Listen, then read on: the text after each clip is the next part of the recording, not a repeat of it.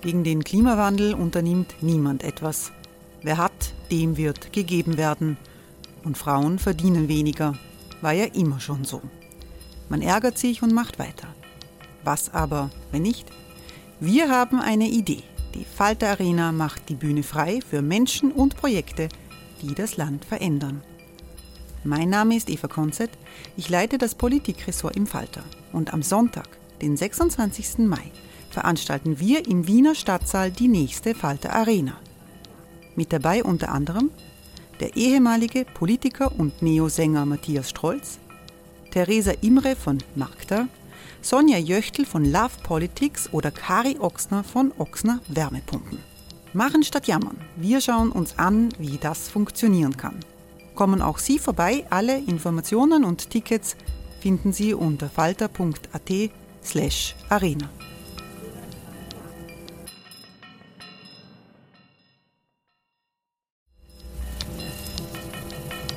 slash arena. Falter-Podcasts werden durch Werbung unterstützt. Das hilft bei der Finanzierung unseres journalistischen Angebots. Hey, it's Ryan Reynolds and I'm here with Keith, co-star of my upcoming film If, only in theaters May 17th. Do you want to tell people the big news? All right, I'll do. Sign up now and you'll get unlimited for $15 a month and six months of Paramount Plus Essential Plan on us. Mintmobile.com slash switch. Upfront payment of $45 equivalent to $15 per month. Unlimited over 40 gigabytes per month. Face lower speeds. Videos at 480p. Active Mint customers by 531.24 get six months of Paramount Plus Essential Plan. Auto renews after six months. Offer ends May 31st, 2024. Separate Paramount Plus registration required. Terms and conditions apply if rated PG.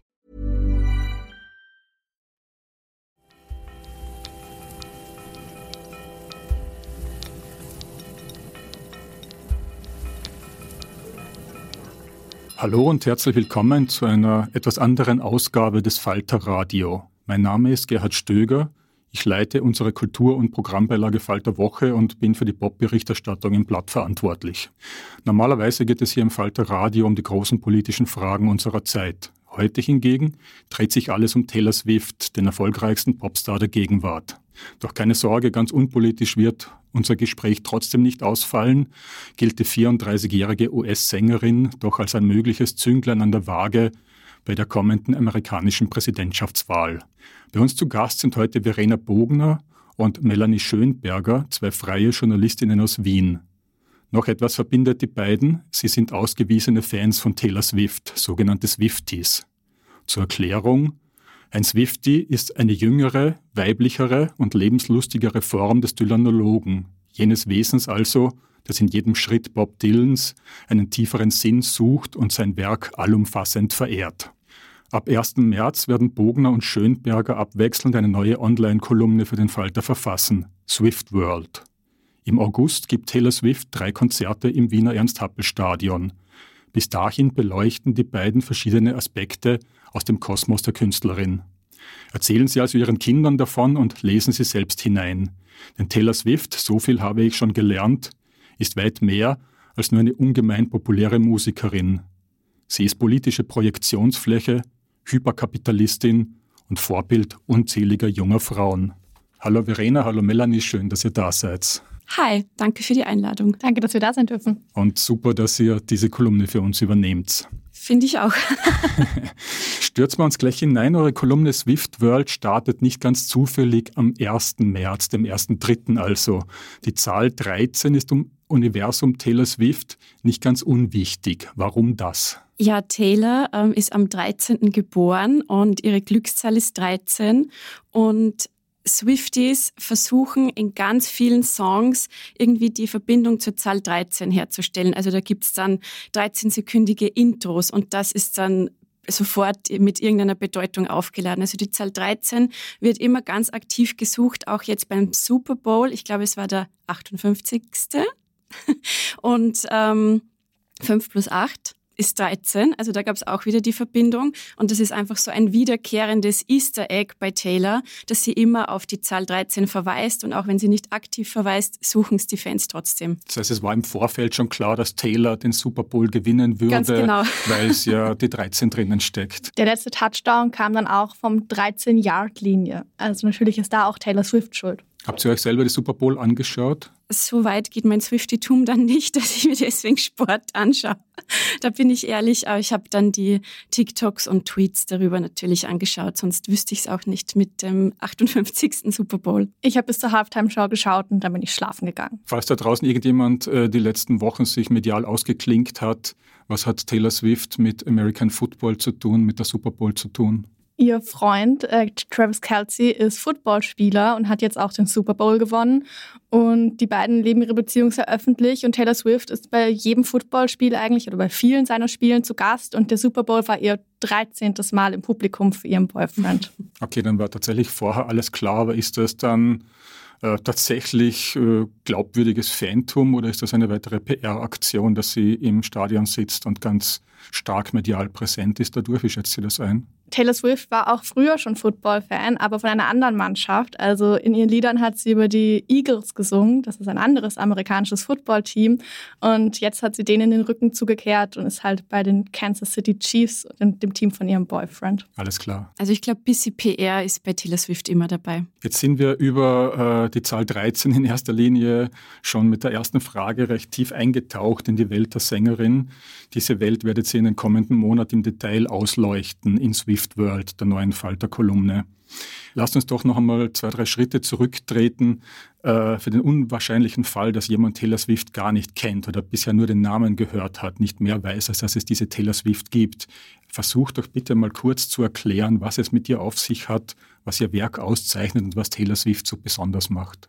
Boah. Als Expertin. Es klingt, die Frage ist sehr banal, aber es ist, glaube ich, sehr schwierig, das auf den Punkt zu bringen. Also ich wage zu behaupten, sie ist der größte Popstar unserer Zeit. Ich glaube, da stimmen vielleicht manche nicht zu, aber ich bin überzeugt davon.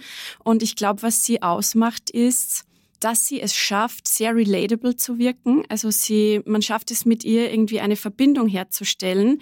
Ich finde, der Vergleich ist immer ganz spannend zwischen Taylor Swift und Beyoncé, weil Beyoncé ist irgendwie so ein mega Superstar, die ist wie eine Gottheit, erscheint die auf der Bühne. Und ich finde, Taylor schafft es, dass man sich ihr verbunden fühlt, obwohl sie eine Milliardärin ist und natürlich mit uns äh, normalen Menschen wenig zu tun hat.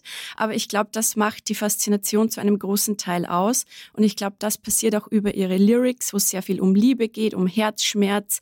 Und damit vermittelt sie uns, ich bin vielleicht ein Superstar, aber mir geht's auch so wie euch und ich leide auch, wenn mich der Typ ghostet oder wenn, wenn mich der irgendwie sitzen lässt. Und in ihrer Musik ist sie extrem wandelbar. Also sie hat angefangen als Country-Sängerin, ist dann zum Popstar geworden, hat während der Pandemie sich so ein bisschen in so Folk-Music ein bisschen ausprobiert und ähm, ist jetzt wieder zurück zum Pop gegangen. Das heißt, es gibt extrem viel verschiedene Musik von ihr und man kann sich da sehr genau raussuchen, was einem gefällt und was nicht. Jetzt äh, währt die Karriere von Taylor Swift schon eine ganze Weile. Ihr erstes Album ist Ende 2006 erschienen. Da war sie noch nicht einmal 17. Ähm, inzwischen ist sie 34, das heißt, sie steht ihr gut ihr halbes Leben im Rampenlicht. Trotzdem hat es den Anschein, als seit 2023 ihre Popularität noch einmal weiter explodiert, mhm. sofern das überhaupt geht. Ja. Ähm, was ist da passiert 2023? Warum war Taylor plötzlich auf allen Kanälen? Sie hat Ende 2022 ihr neues Album rausgebracht und ist dann auf Tour gegangen. Und die letzten fünf, sechs Jahre hat sie extrem privat gelebt. Also sie hat sich voll zurückgezogen. Ihr Freund, mit dem sie zusammen war, Joe Alwyn, ähm, die beiden haben nichts über ihre Beziehung öffentlich gemacht. Das war sehr, sehr, sehr privat und nur sehr ausgewählt geteilt. Und ähm, die haben sich irgendwann im letzten Jahr getrennt und Taylor Swift ist zurück in die Öffentlichkeit gegangen. Sie ist wieder öffentlich essen gegangen. Es gab wieder viele Paparazzi-Bilder von ihr. Und dann ist sie auf Tour gegangen. Und diese Tour war riesig. Alle wollten auf einmal zu dieser Tour. Und ich glaube, dass sie auch, dadurch, dass sie zurück in die Öffentlichkeit gegangen ist, auf einmal so ein geheimer Mensch war, auf einmal wieder ganz öffentlich und dann war ihre Beziehung auf einmal ganz öffentlich und man konnte alles aus ihrem Leben mitbekommen. Und ich glaube schon, dass das einen großen Teil davon ausgemacht hat. Auf einmal weiß man wieder viel über sie und dann ist es auch viel einfacher, populär zu sein, als wenn man im Geheimen lebt. Ich glaube auch, dass die Pandemie ein bisschen was damit zu tun hat, weil wir konnten alle auf keine Konzerte gehen, eh klar. Und als leidenschaftliche Konzertgeherin beobachte ich das schon, dass um so Konzerte von Megastars, also auch Harry Styles zum Beispiel, dass da auf TikTok so viel Hype stattfindet und dass das viel mehr ist als ja, man verbringt dort einen Abend und danach ist es einem wieder wurscht, sondern dass das zu einem richtigen Happening hochstilisiert wird. Und ich habe schon das Gefühl, bei der Eras Tour ist es noch mal krasser als bei anderen Konzerten, die gerade stattfinden, dass das einfach so so überpräsent auf TikTok auch ist und so zum, zum Höhepunkt des Jahres hochstilisiert wird für die Fans. Also ich glaube, das spielt auch eine große Rolle, dass man da die, die Versäumnisse der Pandemie nachholt und ähm, vor allem auch die Konzerttickets, die mehrere hundert Euro oder auch mehrere tausend Dollar kosten.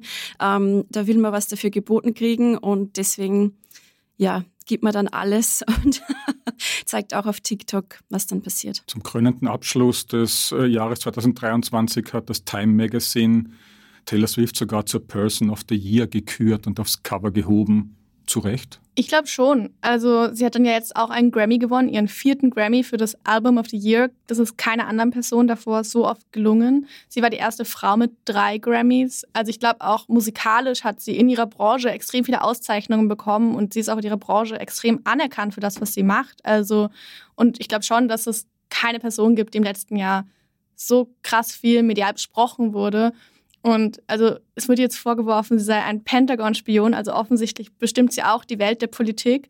Und ich glaube, wenn eine Person in jedem Aspekt unseres Lebens so präsent ist, dann ist sie zu Recht Person of the Year. Nachdem du es jetzt gerade schon angesprochen hast, wie ist es denn generell um Taylors politische Haltung bestellt? Sie hat ursprünglich als Country-Sängerin begonnen, das als Genre tief äh, konservativ ist und eigentlich als republikanische Musik gilt, mehr oder weniger.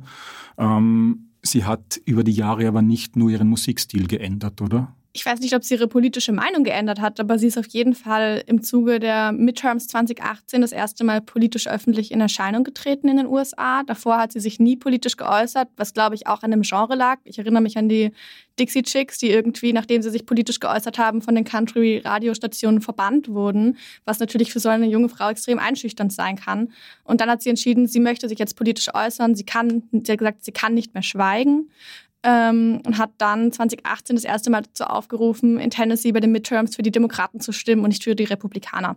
Und hat sich dann 2020 auch für Joe Biden ausgesprochen und angefangen, sich politisch zu äußern.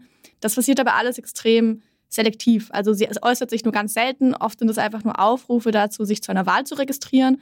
Und es geht gar nicht so darum, dass sie groß ihre politische Meinung mitteilt. Das hat sie einmal gemacht in einem Instagram-Post, wo sie sagt, sie ist für gleiche Rechte für alle. Sie ist schockiert über den existierenden Rassismus in den USA und sie möchte nicht für eine Frau wählen, die sich gegen ein Gesetz ausspricht, was Gewalt an Frauen verhindern soll. Und das macht sie aber alles sehr selektiv, was, glaube ich, schon auch an bestimmt musikalischen und monetären Interessen liegt. Wie so vieles in Taylor Swifts Leben und Karriere ist auch ihre erste öffentliche politische Äußerung oder dezidierte Äußerung dokumentiert. Wir können da jetzt kurz hineinhören. Taylor Swift comes out against Trump. I don't care if they write that. I'm sad that I didn't two years ago, but I can't change that. I'm saying right now that this is something that I know is right, and you guys, I need to be on the right side of history. And if he doesn't win, then at least I, I at least I tried. Das war also Taylor Swifts äh, emotionale Äußerung 2018, ähm, woraus dann doch klar hervorgeht, eine Republikaner-Unterstützerin wird aus ihr nicht mehr. Wird Taylor Swift die US-Wahl 2024 entscheiden? Bisher hat sie ja nur ihre Fans dazu aufgerufen, sich für die Wahl zu registrieren, aber sie hat keinerlei äh, Empfehlung abgegeben. Ich glaube, es könnte schon sein. Also es werden ja gerade Polit Politikwissenschaftler in einem laufenden Band interviewt zu genau dieser Frage. Und ähm, es gibt auch eine Umfrage, wo, glaube ich, 18 Prozent der Befragten angegeben haben, sie würden eher jemanden wählen, den Taylor endorsed. Also ich glaube, sie kann schon was bewegen und ob sie es entscheidet, weiß ich nicht. Aber ich glaube irgendwie an ihre Power und ich glaube, dass sie lang unterschätzt wurde und dass lang unterschätzt wurde, dass das über Musik- und Streaming-Zahlen hinausgeht. Also ich glaube schon, dass sie dann einen riesigen Impact haben wird und ich glaube auch, dass sie sich noch äußern wird. Ich glaube, das ist genau das, was die Republikaner so schockiert, dass sie, dass eine junge Frau, deren Fans fast auch nur junge Frauen sind, auf einmal darüber entscheidet, welcher alte Mann eine Wahl gewinnt. Ich glaube schon, dass es ein elementares Ding ist, warum sie jetzt so gehasst wird, zum Beispiel von Fox News, warum ihr vorgeworfen wird, sie sei ein Spion. Es gab Vorwürfe, dass der Super Bowl quasi gefälscht wurde zugunsten von Joe Biden, weil Taylor Swifts Boyfriend mitspielt. Also ich finde das alles so absurd und ich glaube, da gehört ganz viel Angst dazu, dass junge, vor allem Frauen, auf einmal so eine Macht haben darüber, was politisch in den USA passiert, weil das einfach bisher nicht so war. Blicken wir ein paar Jahre in die Zukunft. Wäre Taylor Swift nicht selbst eine gute Präsidentschaftskandidatin? Sogar skurrile Schauspieler wie Ronald Reagan waren ja mal US-Präsidenten. Ich glaube, dafür ist sie zu wenig edgy. Also ich glaube, dafür positioniert sie sich zu wenig und zu ungerne und ich kann es mir nicht vorstellen. Ich finde das generell immer, egal welche politische Richtung es ist, immer ein bisschen komisch, wenn MusikerInnen oder KünstlerInnen in die Politik gehen. Und ich finde, es ist selten von Erfolg geprägt. Also ich glaube nicht, dass sie das macht. Sie macht so gern Musik. Taylor, wenn du zuhörst, mach's nicht. Wie seht ihr das? Ist Taylor Swift ein feministisches Role Model oder ist sie einfach nur eine extrem taffe Unternehmerin, die das kapitalistische Spielchen der Profitmaximierung perfektioniert hat? Oder ist sie womöglich beides? Ich glaube, sie ist beides. Also sie ist sicher ein feministisches Role Model dahingehend, dass sie zum Beispiel ihre ersten sechs Alben neu aufnimmt und sich da die Musikrechte wieder zurückholt nach einem ganz langen Streit mit dem Label, ähm, weil da ging es darum, dass ähm, der Vertrag ist ausgelaufen, dann hat jemand das Label gekauft und sie wollte die Masterrechte dann erkaufen und da wurde ihr irgendwie ein schlechtes Angebot gemacht und das hat ihr nicht getaugt. Da gibt es verschiedene Versionen, wie das genau abgelaufen ist. Auf jeden Fall ist es darauf hinausgelaufen, dass Taylor jetzt diese Alben neu aufnimmt und neu aufgenommen hat, schon zum Großteil, um diese Masterrechte an den eigenen Songs, an ihrer eigenen Arbeit wiederzubekommen. Und das ist für mich schon ein feministischer Akt weil das die Musikindustrie auf jeden Fall neu prägt, weil es dafür sorgt, dass KünstlerInnen mehr Macht über ihre eigene Kunst haben. Und das kann man auf jeden Fall feministisch deuten. Aber das Zweite, was du gesagt hast, sie ist halt einfach eine Hyperkapitalistin, sie ist eine Milliardärin und ähm, ich glaube, niemand kann so reich sein und durch und durch feministisch arbeiten, weil schön wäre es, ich würde es mir wünschen, aber ich glaube, es geht einfach nicht so, einen Erfolg aufzubauen auf feministischen Werten, kann ich mir nicht vorstellen. Ich finde auch das Alben aufnehmen an sich ein total vielleicht feministische Befreiung in Anführungszeichen. Aber ob man dann jedes neu aufgenommene Album in vier verschiedenen Schallplattenversionen verkaufen muss, die alle Fans kaufen müssen, weil auf jeder der verschiedenen Schallplatten dann ein anderer Bonussong ist, das ist, scheint mir alles schon sehr kapitalistisch und das ist dann wahrscheinlich eine Kombination aus beidem. Ich finde auch auf Twitter lässt sich diese Diskussion oft beobachten. Ist jetzt Taylor Swift feministisch? Und viele sagen auch, es ist eigentlich wurscht, weil es geht halt um die Musik, es geht um den Pop, es geht um den popkulturellen Moment. Und vielleicht muss auch nicht alles eine tiefe Message haben. Also ihre Songs sind ja sehr stark geprägt von heteronormativen, der Mann liebt mich nicht, äh, Geschichten. Da kann man auch die Frage aufwerfen, wie feministisch kann das eigentlich sein? Also ich glaube, das ist eine Frage, die die meisten Swifties selber für sich gar nicht beantworten können. Ist es jetzt in sich schon feministisch oder nicht? Diesen Konflikt, den du angesprochen hast mit äh, dem alten Label, lässt sich das für die Hörerin und den Hörer heruntergebrochen vielleicht in einem Satz so formulieren, die Musikindustrie hat Taylor Swift übel mitgespielt. Normalerweise ist der Künstler, die Künstlerin dann der Leidtragende, die Leidtragende. In ihrem Fall hat sie aber der Musikindustrie den Mittelfinger entgegengestreckt und dieser Mittelfinger ist sehr groß. Ja, ich glaube, das kann man so sagen. Also diese, dieser Umstand, dass die KünstlerInnen meistens die Rechte nicht innehaben, also diese Masterrechte, ist eh weit verbreitet und das ist ein, ein Problem in der Musikindustrie, das nicht nur Taylor Swift betrifft. Und sie hat aber das Thema groß gemacht. Also diese Re-Recordings, das haben schon ab und zu mal Artists gemacht, aber das ist eher eine nischige Geschichte. Und sie hat das irgendwie in den Mainstream gebracht und als riesiges Fuck you stilisiert. Und ähm, ich finde es auch spannend, dass sie es damit geschafft hat, dass sich Millionen von Fans plötzlich für Musikrechte interessieren. Also das finde ich auch irgendwie cool und, und eine große Leistung, dass das mal thematisiert wird, dass vor allem junge Artists eigentlich voll wenig Mitspracherecht haben, was ihre, ihre eigene Kunst betrifft. Mhm. Jetzt ist es ja nicht nur so, dass sich Taylor Swift mit ihrem alten Plattenlabel angelegt hätte. Als Kämpfernatur, die sie offenbar ist, äh, hat sie sich auch glaube ich, mit, mit, mit, mit Spotify schon gebettelt und setzt sich überhaupt ein für faire Bezahlung von MusikerInnen durch Streamingdienste. Wir haben auch da ein Interview-Schnipsel aus dem Jahr 2017, wo wir Taylor Swift jetzt kurz im O-Ton zuhören können. Um, the way that I see streaming and how quickly music is changing, um, out of respect for the people who make my music, the songwriters and the producers, I feel that it's my responsibility to sit out the game until I know for a fact it's being played fairly. Sie sagt ja quasi eigentlich, ihr ist wichtig, dass alle Menschen, die ihre Musik produzieren und mitschreiben, fair bezahlt werden. Und ich finde das eigentlich auch die viel spannendere Frage. Also ob sie Feministin ist oder nicht, finde ich auch voll spannend. Aber vor allem finde ich spannend, dass sie sich als Künstlerin und Musikerin dafür einsetzt, dass Menschen, die Musik produzieren, fair bezahlt werden. Das finde ich eigentlich den viel spannenderen politischen Moment in ihrer Karriere, dass sie entschieden hat, damals ähm, so ihre Musik von Spotify zu nehmen, weil Spotify halt ein Gratismodell hat, wo man Werbung hört und die MusikerInnen dadurch überhaupt nicht fair entlohnt werden. Und sie hat dann fast zweieinhalb Jahre alle ihre Musik von Spotify runtergenommen und ähm, quasi so den Musikstreaming-Dienst boykottiert. Sie hat sich auch mit Apple Music angelegt. Die hatten nämlich einen dreimonatigen Probegratiszeitraum und in dieser Zeit wurden die MusikerInnen, die gestreamt wurden, nicht bezahlt. Also man hat ihre Musik quasi gratis angeboten. Und sie hat damals gesagt, wir erwarten von Apple ja auch nicht, dass wir ein gratis iPhone bekommen. Warum sollen wir ihnen unsere Musik gratis geben? Und Apple Music hat dann gesagt, oh ja, stimmt. Und ganz, ganz, ganz schnell die MusikerInnen dann auch während dieser Gratiszeiträume entlohnt und ähm, dafür dann quasi als Belohnung Taylor Swifts Musik als einziger Streamingdienst eine Zeit lang gehabt, weil von Spotify war sie weg.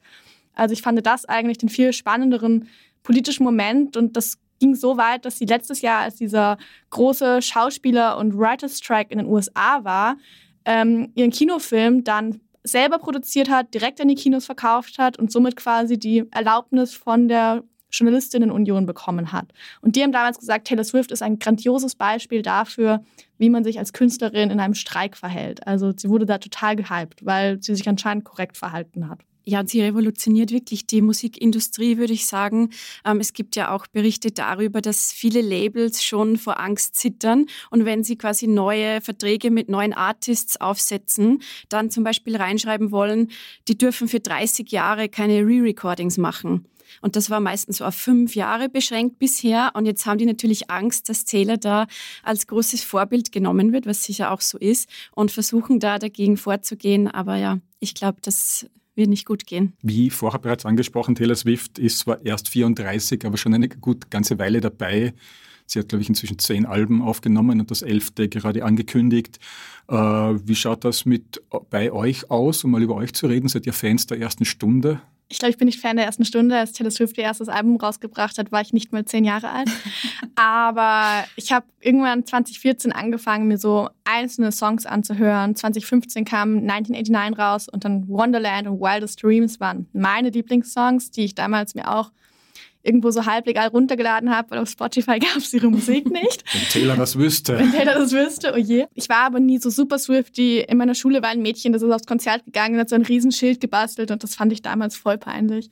Ähm, und dann kam die Pandemie und Taylor Swift hat zwei Alben rausgebracht, die ganz anders klangen als das, was sie bisher gesungen hat. Und da hat sie ganz viel gesungen über, sie hat gesungen, I can go anywhere I want, just not home. Und das hat sich während der Pandemie, als ich gerade von zu Hause ausgezogen war und das erste Mal allein in meiner Wohnung saß, irgendwie sehr, sehr relatable angefühlt. Und da bin ich reingerutscht und dann fing sie mit diesen Re-Recordings an. Und das fing genauso an, dass ich quasi ihre Musik von vorne entdecken konnte. Also es kann dann immer so zweimal im Jahr ein neues Album raus oder ein neues Album. Und dann habe ich quasi Taylor Swift von vorne entdeckt und dann bin ich in so einen Freundeskreis geraten, der auch ganz viel Taylor Swift gehört hat. Und jetzt sitzen wir da einmal im Monat und basteln Freundschaftsarmbänder, weil Taylor Swift hat gesagt, wir sollen Freundschaftsarmbänder basteln und dann kann man die auf der Tour tauschen. Und ich bin tief drin. Also inzwischen wirklich großer Swift. Hey, I'm Ryan Reynolds. At Mint Mobile, we like to do the opposite of what Big Wireless does. They charge you a lot. We charge you a little. So naturally, when they announced they'd be raising their prices due to inflation, we decided to deflate our prices due to not hating you. That's right. We're cutting the price of Mint Unlimited from $30 a month to just $15 a month. Give it a try at mintmobile.com slash switch. $45 upfront for three months plus taxes and fees. Promo for new customers for limited time. Unlimited more than 40 gigabytes per month. Slows. Full terms at mintmobile.com. Ja, ich bin auch während der Pandemie so Gelegenheits-Swifty geworden, würde ich sagen. Da habe ich die Netflix-Doku geschaut, Miss Americana. Da ging es auch um ihr politisches Erwachen. Und ähm, von da an haben sich immer wieder so einzelne Songs auf meine Playlists geschlichen. Und so richtig losgegangen ist es bei mir wegen TikTok. Also da ist wirklich TikTok schuld, muss ich sagen. Ich habe so viel Content reingespielt bekommen von der Eras Tour und zu den ganzen Easter Eggs und wie durchdacht ihr ganzes Konzept ist. Und ich bin ein absolutes Opfer für solche Sachen. Also wenn es einen großen popkulturellen Moment gibt, egal ob das Harry Styles ist oder Taylor, da bin ich am Start, da will ich wissen, warum ist es so, warum begeistert das so viele junge Menschen und vor allem junge Frauen. Und ähm, ja, dann habe ich mich da reinbegeben in diese Bubble und seitdem höre ich jeden Tag Taylor und ähm, auch wie du höre mit meiner Freundin, wenn wir irgendwie depressed sind, ähm, Folklore von vorn bis hinten und wir reden drüber, wie traurig das Leben ist und in der Woche drauf, wenn wir wieder gut drauf sind, gibt es dann Reputation. also genau, so hat es bei mir angefangen und seitdem interessiert mich jeder Schnipsel. Also wenn ich Fan von was bin, dann richtig. Gibt es eigentlich auch männliche Swifties? Ja. Es gibt auf TikTok Chris Olsen, der ist großer Swiftie und reist ihr inzwischen hinterher. Und es gibt generell ein paar junge Männer. Es gibt zum Beispiel einen Fan von ihr, der hat auf TikTok einen Tanz entworfen zu einem ihrer Lieder. Und dieser Tanz ist so viral gegangen, dass sie den Tanz in ihrer Tour in die Choreo integriert hat. Also das war total, sie, er hat getanzt auf TikTok, Tausender mitgemacht und am Ende stand sie auf der Bühne und hat das gemacht. Das war natürlich ein total cooler Moment und das war ein junger Mann. Und das ist auch wieder das beste Beispiel, das mit dem TikTok-Tanz, dass sie so eine Verbindung mit den Fans herstellt. Weil wenn du der Fan bist und du siehst plötzlich, dass Taylor auf der Bühne deinen Tanz macht, dass sie dich wahrgenommen hat mit deinem Dance, also das ist ja Wahnsinn. Also der, der muss ja durchgedreht sein. Und ich finde, das zeigt wieder, wie sie das schafft, dass sie irgendwie so connected ist mit den Fans. Gibt es eine Altersgrenze für Swifties? Na, natürlich nicht. Aber in eurer Wahrnehmung, was ist so der, der klassische oder die klassische Swiftie? Junge Frau, Anfang 20. Aber es gibt inzwischen auch tatsächlich so ein also es gibt Mütter, die inzwischen Swifties sind und die jetzt ihre Kinder zu Swifties ja. machen. Das sind so die Swifties der ersten Stunde. Also es gibt eigentlich keine Grenze, aber ich glaube, es sind schon vor allem junge Frauen, würde sagen, sie sind meistens weiß und ähm, eher äh, Anfang 20, Ende ihrer Schulzeit, so in der Gegend. Aber ich glaube auch die, die Millennial Swifties darf man nicht unterschätzen, also die noch aus der Red-Era mit dem Hut und den ganz peinlichen Looks kommen. Also ich glaube, die machen auch einen großen Part aus. Ich habe in der einen Moderation ein bisschen scherzhaft Swifties als Dylanologen unserer Tage bezeichnet. Ähm, tatsächlich gibt es ja nicht wenige Menschen, die viel Ahnung vom Songwriting haben, die Taylor Swift in erster Linie schätzen als großartige Songwriterin und die der Meinung sind, sie sei eine Art Bob Dylan der Gegenwart von der Songwriting-Kunst her. Äh, trotzdem wird also Bob Dylan wurde nie belächelt, Taylor Swift wurde viel belächelt. Ist das eine Gender-Sache? Hundertprozentig. Also ich hoffe, ich darf das erzählen, aber meine beste Freundin hatte auf einer Dating-App lange Zeit so als Prompt, so als kleine Über mich-Beschreibung stehen. Taylor Swift is a better songwriter than Bob Dylan. Und sie hat so viele Hate-Messages von Männern dafür bekommen. Und ähm, weil die das gar nicht ausgehalten haben, dass man diese beiden ähm, nebeneinander stellt. Und ich finde bei Taylor immer lustig. Also bei Pop ist es ja generell ein gelernter Reflex zu sagen, das ist keine echte Musik. Das ist alles so Mainstream, das ist Kommerz, das ist alles so hingedrillt auf den großen Erfolg. Und dann kommt Taylor Swift, die macht alles selber, die schreibt die Songs selber, die steht mit der Gitarre da. Es ist genau diese echte Musik, von von der die Leute da reden. Aber dann findet man halt das nächste, das irgendwie schlechter oder scheiße ist. Und ich glaube auf jeden Fall, dass das damit zu tun hat, dass sie eine Frau ist. Hm, Verena, du hast auch ein schönes Zitat mitgebracht, äh, wo Taylor selbst was dazu zu sagen hat. Das hören wir uns jetzt auch an. The worst kind of person is someone who makes someone feel bad, dumb or stupid for like being excited about something. In der Welt von Taylor Swift und unter den Swifties herrscht also Friede, Freude, Eierkuchen man schotert sich ab gegen die Hater von außen oder es gibt schon auch Grabenkämpfe innerhalb der Swifties, würde ich sagen. Aha. Also es gibt da zum Beispiel die Gaylers, das ist so eine Untergruppe, eine Splittergruppe. ähm, die sind schwer davon überzeugt, dass Taylor Swift queer ist. Und die glauben in allem Hinweise darauf zu sehen. Also in Outfits, in Lyrics oder ob sie zum Beispiel die Haare geglättet oder lockig trägt. Also da wird wirklich bis ins kleinste Detail ähm, analysiert und die sind fest davon überzeugt. Ja, bin ich skeptisch, ob das so cool ist, irgendwie über die Sexualität von einem Promi, egal wie groß, zu mutmaßen und vielleicht auch Personen zu einem Coming-out zu drängen, das sie nicht machen wollen. Also ist ja auch schon passiert bei Stars, wo so viel gemutmaßt wurde, dass sie sich hingestellt haben, so, jetzt will ich dem ein Ende machen. Also finde ich irgendwie nicht gut. Sie hat sich auch letzten Herbst so ein bisschen kryptisch selber dazu geäußert. Als sie 1989 als Re-Recording rausgebracht haben, gab es so in der CD einen Text, wo sie schreibt, ihr wurde immer vorgeworfen, dass sie zu viel mit Männern unterwegs ist. Und dann hat sie sich auf einmal ganz viel mit Frauen umgeben und auf einmal haben Leute anders spekuliert. Also das war so keine offene Äußerung, aber sie hat schon ein bisschen gesagt, das, das war dann so die Analyse der Fans, dass sie das nicht cool findet, was ich voll verstehen kann. Ähm, und auch sonst gibt es Grabenkämpfe, also in Richtung, sie soll sich jetzt politisch äußern oder nicht, sie soll das machen oder nicht. Also jede Handlung von ihr wird kontrovers diskutiert und da sind nicht immer alle einer Meinung. Und auch was ihre Boyfriends betrifft, gibt es immer voll die Streitigkeiten. Also da mischen sich auch alle ein. Da wird echt ähm, dann gefordert, dass sie sich von irgendwem trennt. Und also das fand ich auch bei Healy zum Beispiel, mit dem hatte sie letztes Jahr so ein kurzes Gspusi, würde ich sagen. Ähm, das ist der Sänger von The 1975 und der ist schon ab und zu sehr negativ aufgefallen durch kontroverse Äußerungen und auch sexistisch zum Beispiel. Und da waren die Fans also on fire. Also da gab es sehr viele, die, die gesagt haben, wenn du dich nicht sofort trennst, dann höre ich nie wieder einen deiner Songs.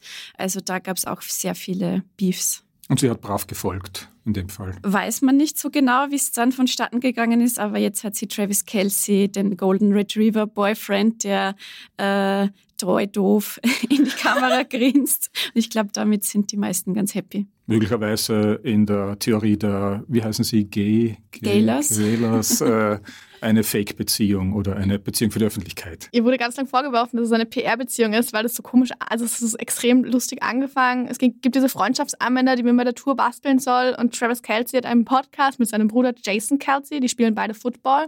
Und da hat er, hat er dann erzählt, er war bei der Eras Tour und er hatte Armbänder gebastelt und er wollte Taylor Swift ein Armband geben, wo seine Nummer drauf ist. Aber er durfte nicht zu ihr, weil sie muss ja ihre Stimme schonen vor der Show. Und keine Ahnung, drei, vier Wochen später gibt es auf einmal Paparazzi-Bilder, wie die beiden zusammen mit dem Auto aus einem Restaurant wegfahren. Und so hat diese Liebe öffentlich angefangen. Und ähm, dann wurde ihr natürlich vorgeworfen, es sei PR und was weiß ich. Und ich glaube, inzwischen sind die beiden so oft gemeinsam aufgetreten. Selbst wenn das als PR-Beziehung angefangen hat, das sind so schöne Bilder nach diesem Super Bowl auf dem Rasen. Und sie, irgendwie, sie fliegen füreinander um die ganze Welt, um sich gegenseitig zu supporten. Ich glaube nicht, dass es eine PR-Beziehung ist, aber es gibt immer noch Leute, die das glauben. Ich habe letztens ein gutes Meme zu dieser Beziehung gesehen. Da hat eine Frau geschrieben, ich versuche schon mein ganzes Leben, die toxischen Narrative aus den Rom-Coms zu verlernen. Und jetzt kommt diese Beziehung daher, die einfach ist wie eine 2000er Rom-Com. Die fallen sich in die Arme auf dem Spielfeld und sie feuert ihn beim Super Bowl an.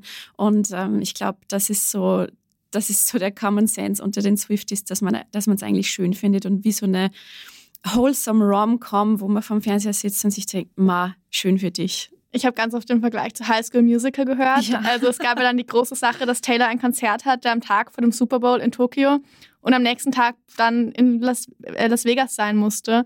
Und das war so das große Ding. Das ist dann wie Troy Bolton, der in High School Musical, einem der Millennial-Jugendfilme, glaube ich, ähm, gleichzeitig beim Basketballspiel sein muss und beim Musical auftritt. Und das war dann so die Analogie. Und das war natürlich für ja. viele, die das ihre ganze Kindheit immer so erzählt bekommen haben, so ein Moment von, oh, wie schön. Ich muss ja sagen, ich war immer Taylor Swift Skeptiker, aber ich bin auch ein Romantiker und diese Geschichte hat mich dann schon gerührt und die Art und Weise, wie sie glaubwürdig als Fan agiert im Stadion ja. und halt einfach schreit und Voll. hüpft und sich freut. Ähm, nun ja, es gibt äh, noch einen Aspekt dran. Ähm, der rührt jetzt vielleicht auch wieder an der Frage, wie feministisch sie ist, aber darum geht es gar nicht.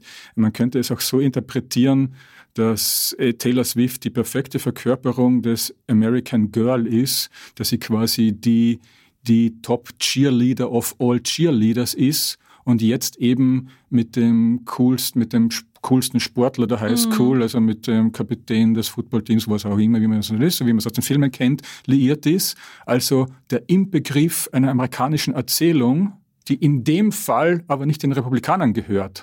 Ja, macht es das nicht noch einmal komplizierter für die Amerik also für die Republikaner, Taylor Swift abzulehnen, wo sie doch so sehr Amerika verkörpert? Ich glaube, das macht sie so gefährlich für sie, dass sie sagt, sie ist All-American Girl, also Football und Country Music und alles, was eigentlich den Republikanern gehört hat. Und auf einmal funktioniert das nicht mehr für sie. Und das war immer ihre Erfolgserzählung. Und das ist mhm. eine schöne junge Frau und ein erfolgreicher Mann. Und auf einmal ist die Frau erfolgreicher als der Mann. Und ähm, dann sind sie auch noch gegen sie. Also ich glaube, dass das für sie so das ultimative Feindbild ist. Und dass es natürlich auch ganz leicht ist, dagegen sich auszusprechen. Aber dass das für die Anhänger der RepublikanerInnen natürlich auf einmal so ein Bruch in ihrem Weltbild sein ja, könnte. Voll. Ich glaube auch, das ergibt Error bei den Republikanern.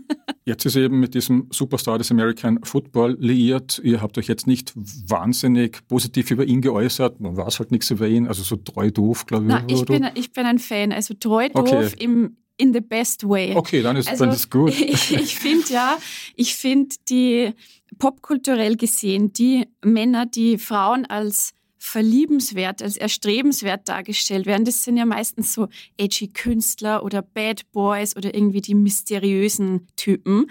Und Travis Kelsey ist das Gegenteil. Der ist gar nicht mysteriös, der zeigt seine Gefühle, ähm, der rennt Taylor in die Arme, der busselt sie ab. Also ich meine wirklich treu doof. Ich weiß, es klingt gemein, aber ich meine es wirklich, also ich hätte auch gern so einen Boyfriend, der, der, also man sagt auch gern Golden Retriever Energy hat, der einfach so lieb ist. Und ich glaube, so ist Travis Kelsey.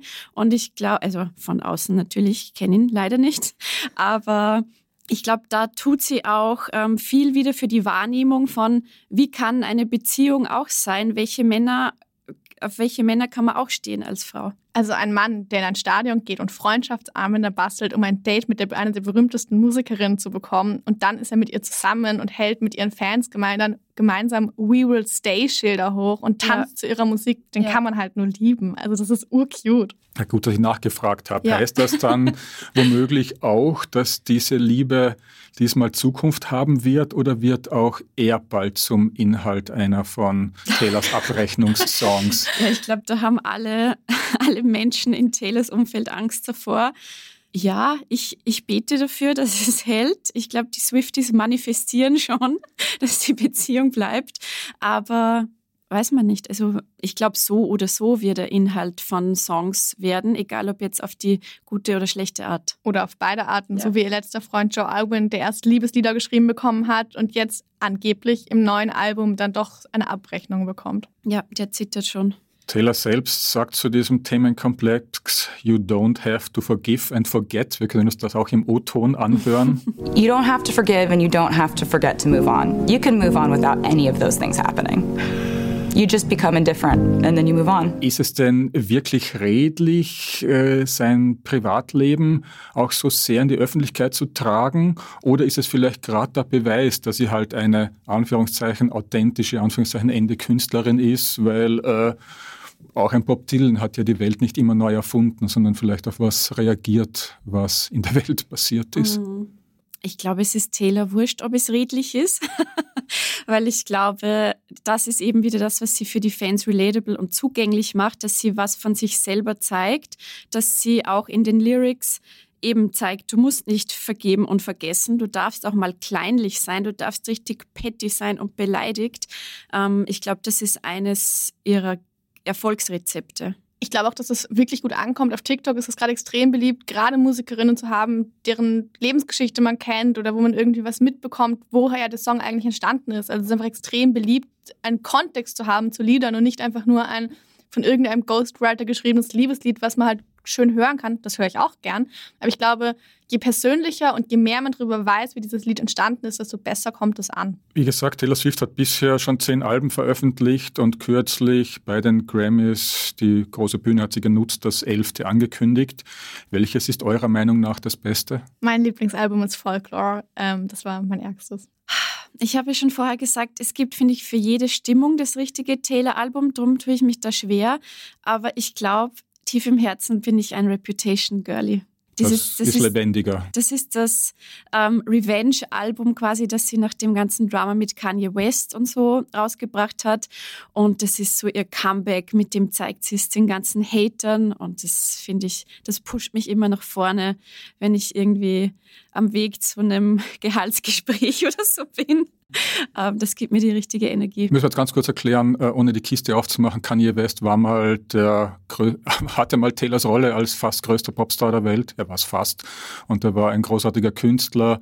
Allerdings ist er dann abgeschmiert ähm, und mittlerweile ein Trumpist, Antisemit und also ein Rapper mit dem es Ärger gab. Ja, und sie hatten auch Beef. Da gab es die VMA-Rede, wo Kanye auf die Bühne gestürmt ist, als Taylor einen Award bekommen hat fürs beste Video. Ähm, und das wurde eh popkulturell ganz breit diskutiert. Da hat er sie unterbrochen und quasi gesagt, es ist eine Frechheit, dass du den Award bekommst und nicht Beyoncé. Und von da an hatten sie immer mal wieder so busy Beef. Und in einem Song hatte sie dann auch erwähnt und gesagt, I made that bitch famous. Und auch im Musikvideo zu dem Song hat er so Nachbildungen Szenen von mehreren Promis nackt gezeigt und darunter war auch Taylor und das war so ein ganz jahrelanger ganz unangenehmer Beef. So ekelhaft, Entschuldigung, so ekelhaft das alles ist, in der Sache hatte er damals 2009 vielleicht nicht ganz unrecht, dass Beyoncé äh, diese Auszeichnungen, die Taylor bekommt, nie kriegt. Bis heute hat Beyoncé keinen Grammy fürs Album des Jahres bekommen, was dann doch ein bisschen grotesk ist, oder? Gleichzeitig aber, wenn ich es richtig verstanden habe, haben Beyoncé und Taylor Swift einen guten Draht zueinander. Ja, voll. Ich finde es immer komisch, Frauen gegeneinander auszuspielen. Ja. Ich bin voll der Meinung, dass, also es ist super weird, dass Beyoncé noch kein Album of the Year Grammy bekommen hat, aber am Ende war Beyoncé zu Gast bei Taylors Filmpremiere im Sommer und die beiden verstehen sich anscheinend gut und wollen eben nicht sich gegenseitig haten. Und ich finde das das ist so ein Ding gewesen früher, dass Frauen ihren Erfolg gegeneinander ausspielen, aber sie kumulieren ihren Erfolg und sind sich, supporten sich gegenseitig. Und das finde ich voll schön und so sollte es sein. Und dann finde ich es immer ein bisschen komisch, wenn von außen ein Streit rein interpretiert wird oder das so gegeneinander aufgewiegelt wird. Und es gibt ja jetzt auch Gerüchte, jetzt wo Beyoncé angekündigt hat, dass sie jetzt Country macht, also ihr nächstes Album wird Country. Und da gibt es ja auch dann natürlich schon Fans, die vermuten, dass jetzt Taylor und Beyoncé vielleicht gemeinsame Sache machen könnten für einen Song, weil sie ja eben auch gegenseitig auf den Premieren ihrer Kinofilme waren und so. Also vielleicht kommt da ja das Crossover, das wir verdienen. Habt ihr beide Taylor Swift schon live gesehen? Noch nicht. Noch nicht, aber ich habe Karten für den Sommer und ich glaube Verena ja. auch. Ja, sicher. Wie, wie viele? Taylor, äh, sie spielt dreimal. Habt ihr für alle drei Termine Karten? Nur für einen Termin. Einer reicht. Ja, okay. ich finde auch. Aber ich glaube, ich werde trotzdem an den restlichen Tagen zum Stadion fahren, weil ich glaube, da geht auch draußen die Party ab und man hört ja eh die Musik und ich glaube, das wird irgendwie ganz schön. Wie seid ihr zu den Karten gekommen? Das war ja ein unglaublicher Prozess, der für sehr viel Verzweiflung und Tränen gesorgt hat. Es war so stressig. Also ich habe mit mehreren Freundinnen gleichzeitig äh, versucht, Karten zu bekommen, alle für einen anderen Termin. Und wir waren am Telefon mit Lautsprechern und haben an mehreren Bildschirmen operiert. Also es war ähm, nervenaufreibend, aber ich habe es dann geschafft und meine Freundinnen stehen ewig in meiner Schuld. Ich habe Karten bekommen und das war, also ich habe mich sehr gestresst. Ich war im Urlaub, ich, ich hatte sehr wackeliges WLAN WLAN, es war alles urstressig. Und am Ende hatte ich, glaube ich, nach original sechs Minuten meine Tickets im Warenkorb und habe sie gekauft und war durch. Und ich sage immer, eigentlich war es einfacher, Taylor Swifts Tickets zu bekommen, als mich für einen Unisportkurs an der Uni Wien anzumelden. Das ist wesentlich schwieriger. Ähm, aber ich weiß, dass es großes Glück war und ich kenne viele andere, die auch ein bisschen Pech hatten. Habt ihr vielleicht einen Tipp für verzweifelte Eltern, wie sie ihre traurigen Teenager glücklich machen, sprich, wie sie noch Konzerttickets ergattern könnten? Ich weiß, es ist immer schwierig, Konzerttickets zu ergattern. Ich glaube, es ist ganz wichtig zu wissen, dass Tickets nur über Ö-Ticket weiterverkauft werden dürfen. Also ein Ticket, das über Willhaben verkauft wird, ist nicht legit, ist ein Fake, das kann man nicht kaufen. also das, ist dann, das wird dann gesperrt, das Ticket. Das ist ganz, ganz wichtig. Es gibt den offiziellen Resale über Ö-Ticket und das war's. Und ich glaube, wenn man kein Ticket bekommen hat, ist das voll cool, was Verena gerade gesagt hat, nämlich sich einfach vors Stadion zu stellen. Da gab es auch ganz viele TikToks in den letzten Jahren in den USA. Das sah auch nach einer wirklich coolen Experience aus, die ich mir auch überlege, nochmal mitzumachen. Also man hört das auf jeden Fall auch vor dem Stadion und da wird eine super Stimmung sein. Voll. Und es gibt ja auch mittlerweile eigene Taylor Swift-Partys in Wien. Also die finden auch immer wieder statt. Ähm, zum Beispiel am 2. März, glaube ich, im Kameraclub. Also ich glaube, diese Partys sind dann auch eine gute Anlaufstelle für alle Swifties, aber auch für die, die keine Tickets bekommen haben, weil da erlebt man auch das, das Gemeinschaftsgefühl mit den anderen Swifties und kann zu den Songs mitsingen und Genau. Was ist denn bei euch jeweils äh, persönlich der liebste Taylor Swift-Moment, wenn ihr auf die mittlerweile ein halbes Leben umspannende Karriere der Sängerin schaut?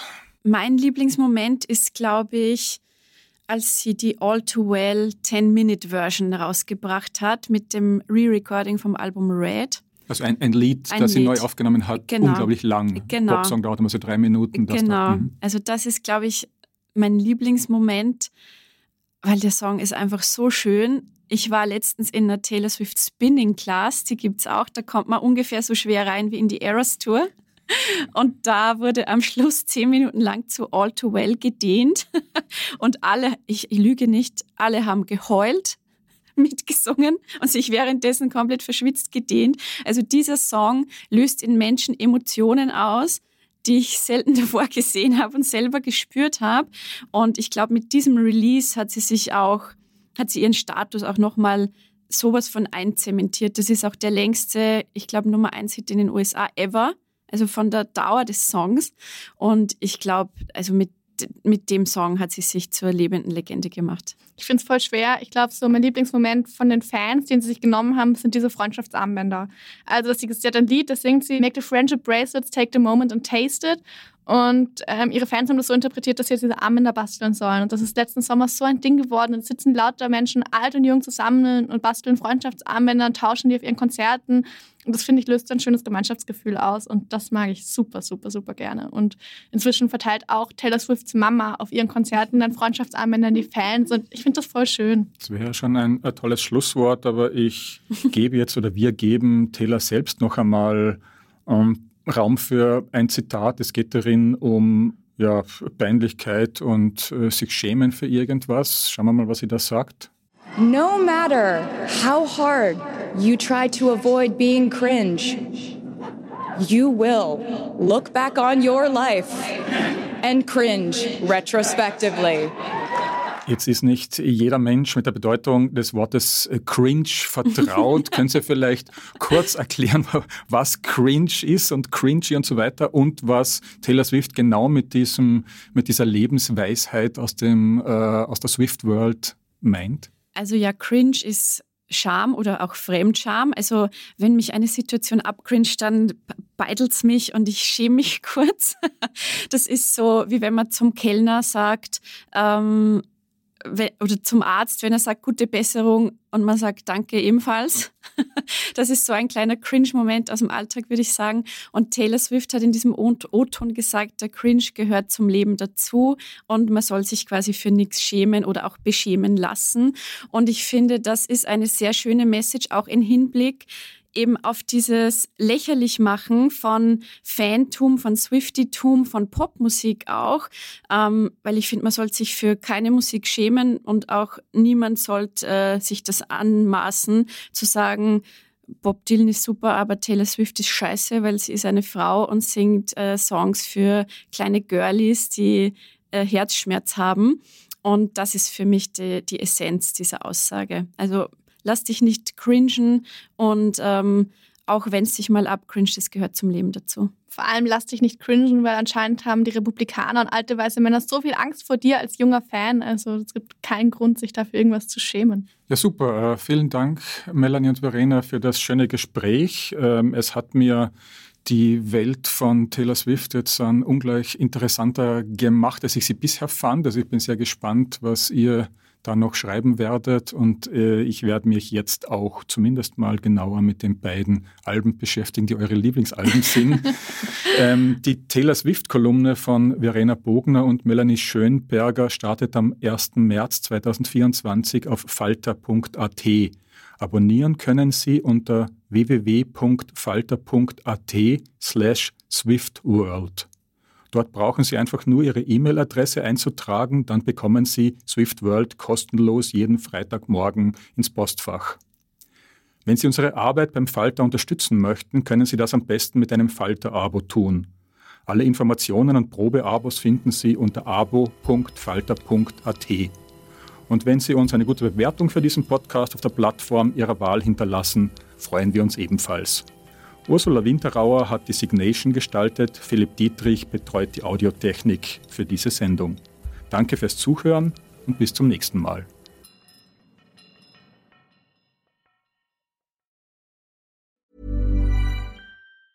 Planning for your next trip? Elevate your travel style with Quince. Quince has all the jet setting essentials you'll want for your next getaway, like European linen, premium luggage options, buttery soft Italian leather bags, and so much more. And is all priced at 50 to 80% less than similar brands. Plus, Quince only works with factories that use safe and ethical manufacturing practices. Pack your bags with high-quality essentials you'll be wearing for vacations to come with Quince. Go to quince.com/pack for free shipping and 365-day returns. This message comes from BOF sponsor eBay. You'll know real when you get it. It'll say eBay Authenticity Guarantee. And you'll feel it. Maybe it's a head turning handbag, a watch that says it all, jewelry that makes you look like the gem, or sneakers and streetwear so fresh every step feels fly. eBay gets it. So look for the blue check mark next to that thing you love and be confident that every inch, stitch, sole, and logo is checked by experts. With eBay Authenticity Guarantee, you can trust that feeling of real is always in reach. Ensure your next purchase is the real deal. Visit eBay.com for terms.